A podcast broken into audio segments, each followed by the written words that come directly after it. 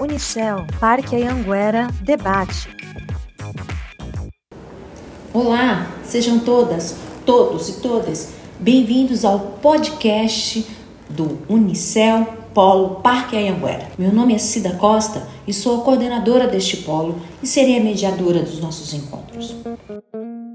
A ideia do uso do recurso de podcast é debater temáticas importantes para o nosso cotidiano, tanto acadêmico como social. E por se tratar de um podcast, os assuntos serão discutidos em formato de bate-papo e disponibilizados pelas redes sociais. Por isso, não deixem de nos acompanhar pelo Facebook, Instagram, Twitter, YouTube e dê sugestões de assuntos nas quais você acharia interessante a gente discutir. A ideia é principal, né? A gente poder disponibilizar dois assuntos por mês, um a cada 15 dias, com durações de 20, 30 até 40 minutos. E teremos também alguns podcasts com convidados, em que esse bate-papo ele vai se ampliar. Nesse primeiro episódio, primeiro podcast, o assunto será educação à distância e pandemia. Ficar falando de pandemia mais uma vez? Sim, pandemia ela não acabou e é importante a gente sempre retomar o assunto. Né? E principalmente neste formato agora em que a nossa é, a graduação oferecida pela Univesp está totalmente à distância, pois desde o ano passado os encontros presenciais da rede foram suspensos devido à fase em que São Paulo se encontrou. Bom, essa suspensão, obviamente, causou ansiedade e receio sobre até mesmo como estudar sem um apoio presencial de um tutor, né? ou sem ter mesmo aquele momento, aquele encontro com um coordenador para discutir as suas dúvidas. Pois bem, sabemos muito bem que não foi uma tarefa nada fácil, não é mesmo? Contudo, o importante é que a gente respire fundo e refaça as nossas ideias e principalmente as nossas certezas. O ano de 2021, que talvez a gente achava que a pandemia estaria mais controlada, infelizmente os números não foram nem um pouco satisfatórios. A pandemia se espalhou mais ainda e esse afastamento se ampliou. Mas cabe a nós retornar às nossas atividades na educação e tentar fazer o nosso melhor. Por isso, esse podcast é para a gente pensar o que, que a gente pode fazer neste momento. Lembrando que, apesar do presencial estar suspenso, isso não significa que o atendimento do polo não existe mais, ele apenas mudou de formato.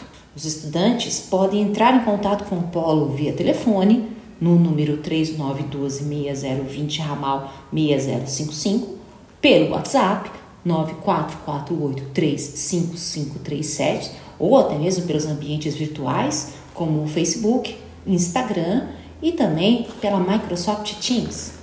Bom, além, é claro, do apoio que você recebe do segmento de tutoria oferecido pela Univesp.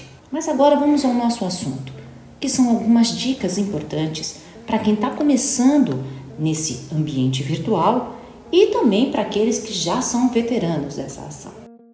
Passaremos agora algumas dicas. Dica número 1. Um, primeira coisa que você precisa entender é que você precisa encarar os estudos como um hábito. O primeiro passo é simples, mas é de muita persistência. Os estudos, eles não podem ser encarados como obrigação. Eles precisam ser vistos como um hábito que será incorporado aos poucos na nossa rotina. Para quem nunca estudou de forma virtual, você pensar que agora você tem que um horário para começar um horário para terminar dentro da sua própria casa pode dar um pouco de bagunça. Bom, e como qualquer novidade, precisamos de muita paciência. Pesquisas constataram que pode demorar até mesmo de 18 a 254 dias para desenvolver um novo hábito. Tudo depende do comportamento do indivíduo e circunstâncias. Para ficar mais fácil, sugerimos que você defina um horário fixo para estudar, considerando a sua rotina. Claro, para quem trabalha em turno integral, o melhor horário para estudar com certeza será à noite. Né? Ou se você trabalha à noite, o melhor horário talvez seja de manhã ou à tarde. Assim, reserve algumas horas nesse período para se dedicar. Segunda dica: crie um cronograma de estudos. Criar um cronograma de estudos serve para que você consiga visualizar com mais clareza a sua rotina e definir o melhor jeito de como estudar em casa. No cronograma, identifique seus compromissos: trabalho, consultas médicas, tarefas domésticas, entre outros. Inclua tudo. Depois de identificar o tempo que você tem disponível para estudar, é a hora de distribuir as matérias, as disciplinas. Uma das principais vantagens para quem estuda à distância é com certeza a flexibilidade e a personalização dos estudos. Isso significa que você pode dedicar mais tempo para disciplinas que você tem mais dificuldade, respeitando as suas necessidades. Uma terceira dica: trace metas realistas. Estar motivado é crucial na hora de estudar. Para manter a motivação ativa, é importante traçar metas realistas, mas na verdade, o que isso quer dizer? Durante a sua rotina de estudos, você precisa respeitar o seu tempo e, é claro, a sua saúde. Não sature sua mente tentando abraçar diversas atividades, como ler um livro inteiro de 200 páginas em uma noite. Não precisa. Não cumprir as atividades pode causar frustração e estresse. E esse estresse e essa frustração atrasam os seus estudos. Procure estudar um pouquinho a cada dia e, principalmente, não deixe o conteúdo acumular. Ao final da jornada, você vai ver que o esforço valeu a pena. Antes das suas avaliações, não pense em estudar tudo de uma vez. Vai estudando, vai se preparando para a avaliação. Dica número 4. Crie um espaço para os estudos. Isso talvez seja o mais difícil de se fazer, mas é importante que seja um espaço agradável, né, onde o seu cérebro possa compreender que é a hora certa de manter o foco. Eu não estou dizendo uma sala, um quarto, um escritório, mas um local onde você possa ficar de forma confortável, com nenhuma cadeira adequada à sua postura e que tenha muita iluminação. Baixa iluminação bagunça o cérebro, faz você entender que talvez esteja na hora de dormir e a preguiça fica terrível. Dica número 5: organize seus materiais. Organização e proatividade andam juntos. Quando conseguimos nos organizar, as coisas fluem bem melhor, não é mesmo? Durante os estudos, não é diferente. Uma das principais chaves para o sucesso de estudar em casa é, sem dúvida, a organização. Primeiro, fique atento para a organização do seu espaço de estudo. Mantenha-o limpo, sem muita bagunça. Antes de estudar, reúna tudo o que você precisa: papéis, livros e canetas. Assim, você não vai precisar parar seus estudos para ficar procurando algo. Outro ponto de atenção é com o seu material de estudos. Ao longo da nossa jornada, acumulamos diversos documentos, físico e online. Posteriormente, podemos precisar desse material para revisão. Assim, é importante manter a ordem para não se perder em diversas informações. Nos casos dos materiais online, é possível acessar diversas ferramentas para armazená-los, como Google Drive ou Dropbox. Dica número 7. Evite distrações. Em casa, precisamos blindar nossa mente das distrações que nos rodeiam, como a televisão e o celular. No momento de estudos, é importante que você fuja do que possa vir atrapalhar o seu desempenho.